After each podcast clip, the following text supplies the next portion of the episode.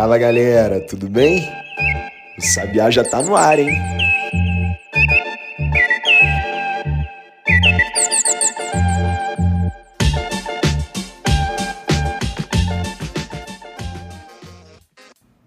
Nove de maio de 2022. Uma segunda-feira que a gente já começa apreensivo, porque hoje a Rússia comemora o Dia da Vitória.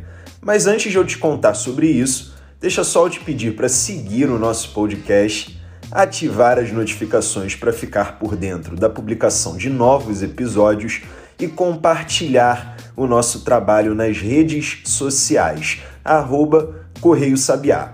Isso é super importante para divulgar informação confiável numa época tão complicada de avanço da desinformação. Agora, voltando ao dia da vitória, essa é a ocasião em que os russos comemoram a vitória sobre os nazistas na Segunda Guerra Mundial. No caso, hoje faz 77 anos desse triunfo. E a grande questão é que nos últimos dias eu disse várias vezes para você que a tensão com a guerra na Ucrânia aumentava à medida em que essa data se aproximava.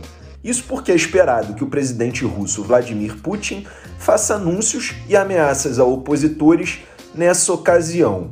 A Reuters, por exemplo, agência de notícias, informou que o Putin vai enviar um alerta apocalíptico num evento oficial previsto para ocorrer hoje.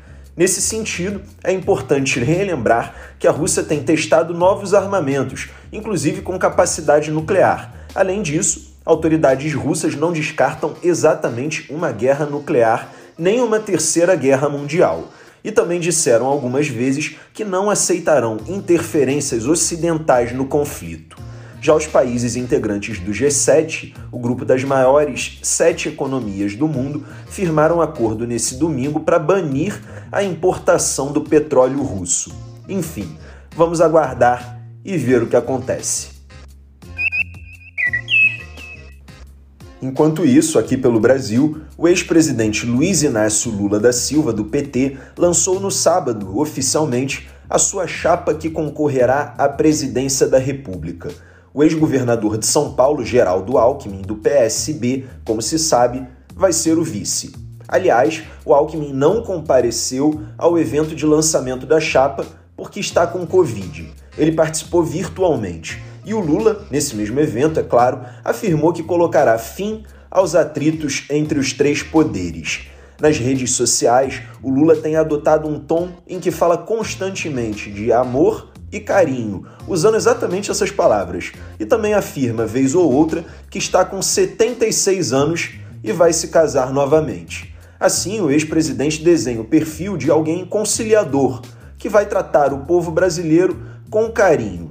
O ex-presidente ainda brincou também que Lula e Chuchu vai ser o prato preferido da população, numa referência ao próprio nome e ao ex-governador de São Paulo, Geraldo Alckmin, seu vice, que sempre foi conhecido pejorativamente como picolé de chuchu por seu estilo mais retraído, sem tanto carisma e entusiasmo. Já o presidente Jair Bolsonaro afirmou no final de semana que a Petrobras fatura bilhões às custas do povo. Essa é mais uma crítica que o presidente faz à estatal, que já mudou inclusive de presidente recentemente. Aliás, uma reportagem do Infamani mostra que o governo federal, que é o maior acionista da empresa, já ganhou 447 bilhões da Petrobras só durante o governo Bolsonaro, levando-se em conta, além dos dividendos, os impostos e os royalties pagos. Por isso, de acordo com essa mesma reportagem, o presidente da República deveria agradecer a estatal e não criticá-la. Na sexta-feira, aliás, depois do Bolsonaro chamar de crime e estupro o lucro da empresa, a estatal informou que os preços de mercado vão continuar. Como a gente acabou de falar de economia, vale lembrar que na semana passada a gente teve o anúncio do reajuste da taxa de juros aqui no Brasil e também nos Estados Unidos. E agora a tendência é que nessa semana, já te dando uma previsibilidade do noticiário dos próximos dias, a gente tenha também anúncios muito relevantes como o IPCA, Índice de Preços ao Consumidor Amplo, medido pelo IBGE, o Instituto Brasileiro de Geografia e Estatística. O IPCA será divulgado na quarta-feira, referente ao mês de abril. Da mesma maneira, os Estados Unidos também divulgam na quarta-feira o seu índice de preços ao consumidor. Já na quinta-feira, nos Estados Unidos, haverá a divulgação do índice de preços ao produtor. Vale lembrar que esses e outros eventos estão na agenda da semana que a gente publica todo domingo no site do Correio Sabiá, www.correiosabiá.com.br. O objetivo disso é que você, ao começar a semana na segunda-feira, dia útil, já tenha em mãos tudo o que deve acontecer nos próximos dias. E assim a gente dá uma maior previsibilidade ao noticiário. Por isso que eu reforço sempre, é importante você seguir e compartilhar o Correio Sabiá. Acompanhe a gente nas redes sociais e veja também o nosso site. E agora mudando um pouco de assunto, os índios Yanomamis que sumiram em Roraima foram encontrados. O líder indígena Júnior Ecurari afirmou à Polícia Federal que o grupo foi achado escondido na floresta depois de um conflito com garimpeiros. A história ganhou destaque no noticiário a partir da divulgação nas redes sociais por alguns influenciadores, entre eles o DJ Alok, que questionaram onde estariam os Yanomamis. A denúncia do líder indígena dizia que uma índia de 12 anos teria sido estuprada e morta por garimpeiros. Em seguida, o local onde o grupo ficava foi encontrado queimado. O caso ainda está sendo investigado, mas por enquanto, a Polícia Federal informou na sexta-feira que as investigações até o momento levam a crer que não houve crime contra os indígenas na comunidade.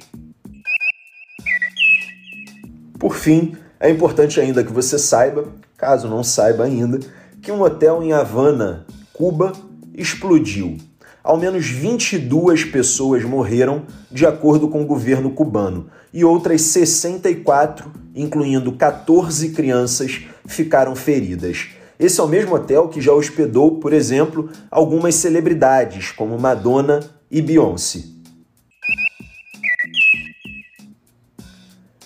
E por hoje é só, o Sabiá no Ar fica por aqui. Mas se você gosta do nosso podcast e quer ficar por dentro da publicação de novos episódios, não esqueça de seguir a gente por aqui na sua plataforma preferida de streaming e de ativar as notificações. Assim você acaba sendo informado sempre que a gente publicar um episódio novo. Eu também sempre peço para você seguir a gente nas redes sociais, arroba Correio Sabiá e compartilhar o nosso trabalho, porque sempre tem alguém, um amigo, um parente, que precisa de informação confiável e resumida. E é isso que a gente faz por aqui, de segunda a sexta-feira, no Spotify e no Google Podcasts, sempre por volta das 8 horas da manhã.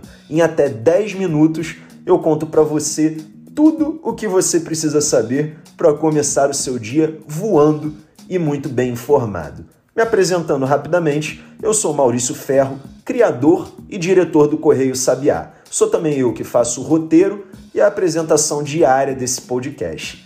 Já quem faz a edição do áudio é a Bia Brito. As trilhas sonoras são de autoria do Rafael Santos e a identidade visual é de autoria do João Gabriel Peixoto. Como amanhã é terça-feira, eu espero você lá. Até mais!